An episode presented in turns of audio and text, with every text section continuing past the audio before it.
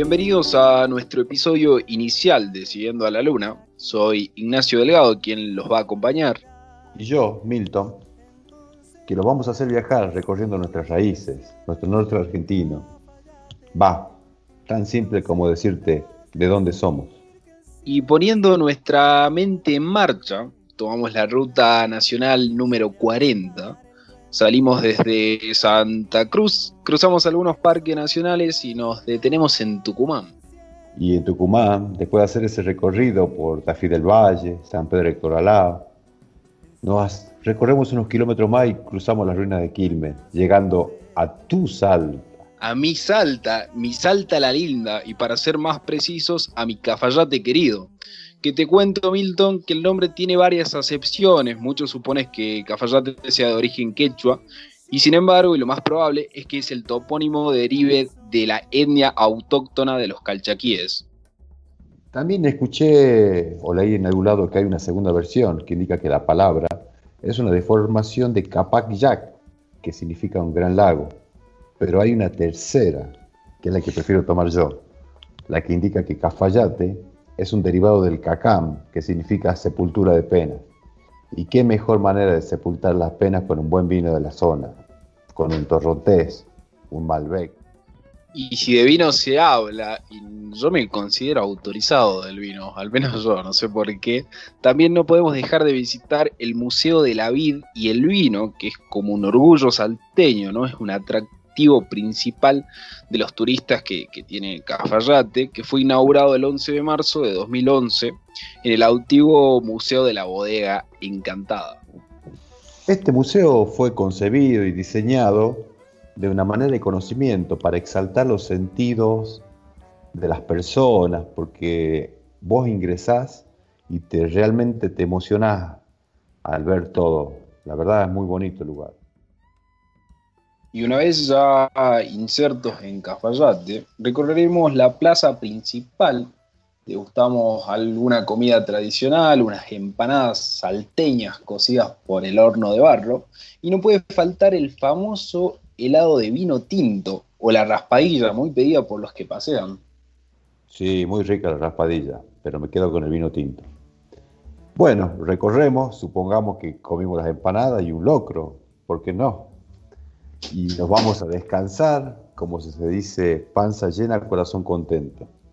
Porque al otro día nos espera una jornada larga y recorremos el lugar que nos recomendó nuestra amiga y guía del lugar, Julieta Cancinos. ¿Qué opinas, Nacho? Sí, vamos de lleno con, los que nos contaba nuestra amiga, a ver qué, lugar nos puede recomendar o, por dónde nos puede llevar y deleitar.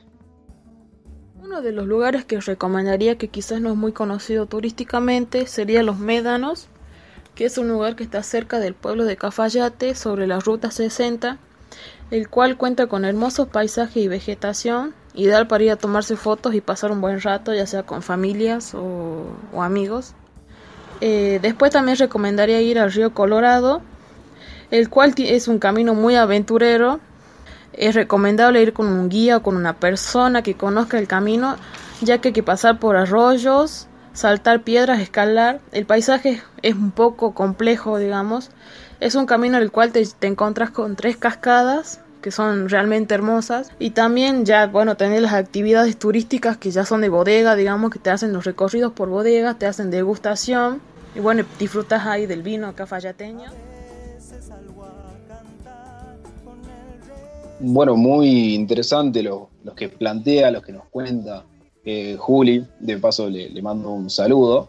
Eh, y habla sobre este lugar, Los Médanos, ¿no? que la verdad sorprende por, las dunas de arena blanca que van cambiando su forma según el, eh, de qué lugar viene el viento, ¿no? Sí, que se pone muy caliente cuando pega el sol ahí en Cafayate. Pero quedo más con el recorrido del río Colorado, que la verdad tuve la suerte de haberlo hecho que es difícil el lazo para llegar hasta la tercera cascada, porque el sendero es muy angosto y el agua es muy fría, así que friolento, abstenerse. Pero es un lugar muy lindo, la verdad, el paisaje, se va caminando por un sendero, cruzando el río, todo encajonado por los cerros. Hermoso, la verdad, hermoso. Eh, parece muy lindo, yo sinceramente no conozco el río Colorado, eh, pero ¿cómo, ¿en qué contexto iría? ¿no? ¿Con, amigos, con familia? ¿cómo, ¿Cómo iríamos? Mira, te lo recomiendo y en amigos porque es una caminata de una hora y media, dos horas más o menos. Y para pasarlo lindo tendrás que ir temprano porque el agua es fría y cuando hace calor se aprovecha bastante más el camino, el lugar, te puedes bañar en el río si es que no sos friolento.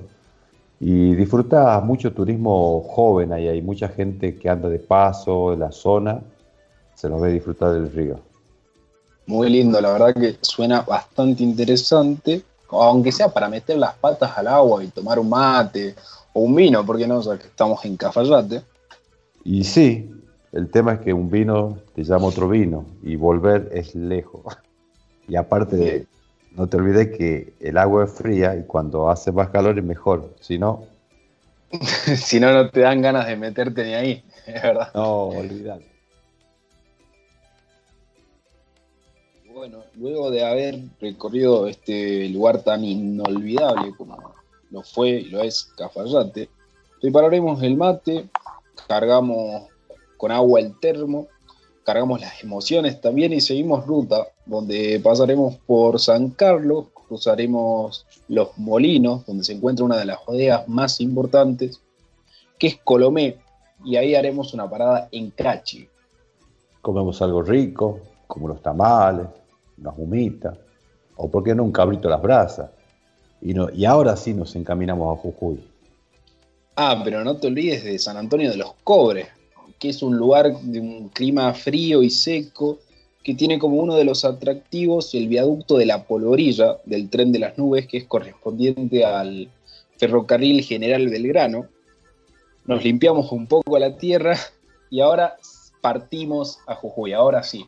Sí, a mi Jujuycito querido. Llegamos a las Salinas Grandes.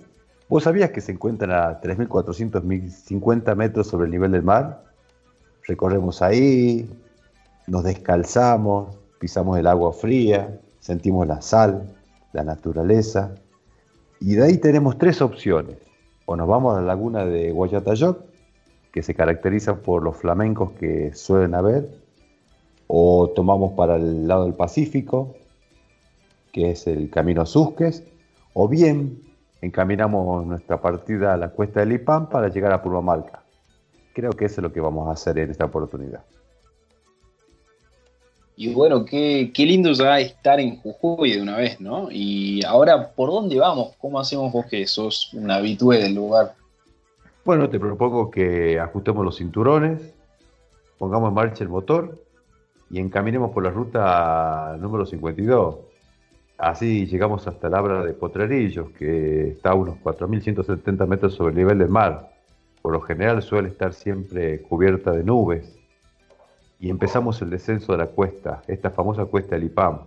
Vamos regulando motores y sobre todo prestando mucha atención. Probamos los frenos y disfrutamos del paisaje, las nubes y sí, ahora llegamos a Purmamarca, el destino tan ansiado. Estiramos las piernas, eh, recorremos un poco y, y ¿qué propones hacer en este día?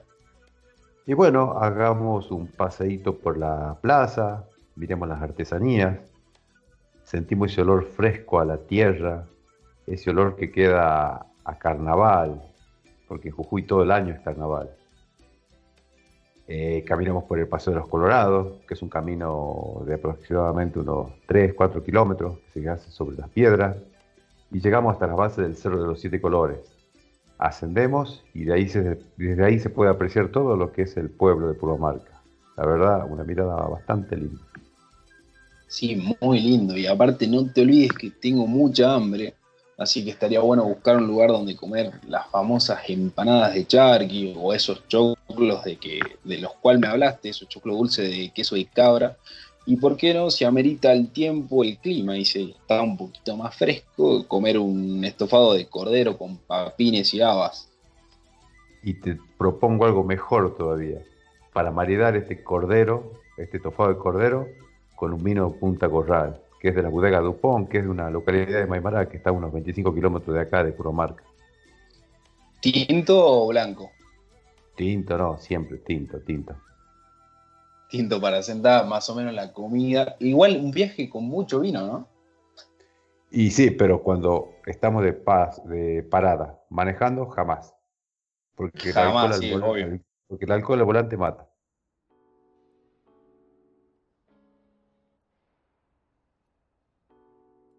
Bueno, Milton, la verdad me gustó hacer este recorrido corto en esta ocasión. Creo que pasamos un muy buen rato y espero que a nuestros escuchantes les haya gustado. Es hora de preparar los equipajes y retomar y retornar a nuestra realidad. Sí, Nachito querido, esta realidad trunca que por culpa de esta maldita pandemia nos tiene un poco alejados de la realidad. Y esperemos que pronto haya una vacuna, algo esperanzador, para poder volver a recorrer nuestras rutas y visitar nuestros lugares nuevamente como lo hacíamos. Te propongo que hagamos un alto y que sea hasta el próximo encuentro de Siguiendo la Luna. Sí, en el próximo episodio los volveremos a hacer viajar por los lugares de nuestras provincias. Mi Salta la Linda. Y mi Jujuycito querido.